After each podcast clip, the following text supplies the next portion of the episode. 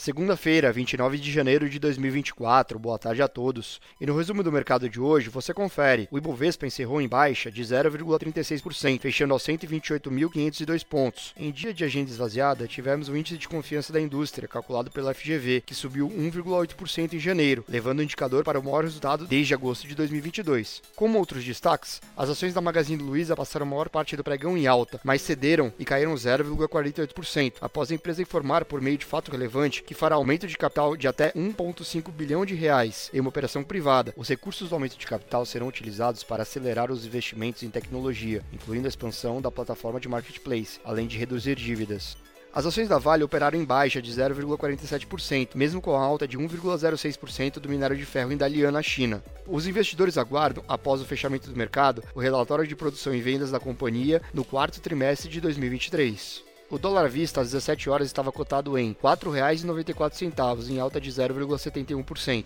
Indo para o exterior, as bolsas asiáticas fecharam mistas. O Xangai Composto caiu 0,92%, pressionado pelas ações das empresas do setor de semicondutores, que seguiram o tombo das ações da Intel em Nova York na sexta-feira. Investidores também digerem os dados do lucro industrial chinês, que caiu 2,3% em 2023. Como grande destaque do pregão asiático, a Justiça de Hong Kong pediu a liquidação da gigante do setor imobiliário chinês Evergrande. A companhia vem enfrentando uma série de problemas financeiros e regulatórios desde o final de 2021, acumulando dívidas de 300 bilhões de dólares onde não conseguiu chegar a um acordo de reestruturação com os credores. No Japão, o índice Nikkei subiu 0,77%, apoiado no bom desempenho das ações do setor automotivo e das corretoras. As bolsas europeias fecharam a sessão sem sinal único. Investidores entram em compasso de espera pela divulgação de uma série de dados econômicos da região, incluindo o PIB da zona do euro. Além de dados internos, a decisão de juros nos Estados Unidos na quarta-feira também traz cautela aos agentes. O índice Eurostock 600 avançou 0,21%. Nos Estados Unidos, as bolsas fecharam em alta na expectativa de uma semana recheada de dados, com um balanço das Big Techs, decisão de juros na quarta-feira e payroll na sexta. O Nasdaq teve alta de 1,12%, o S&P subiu 0,76% e o Dow Jones ganhou 0,59%.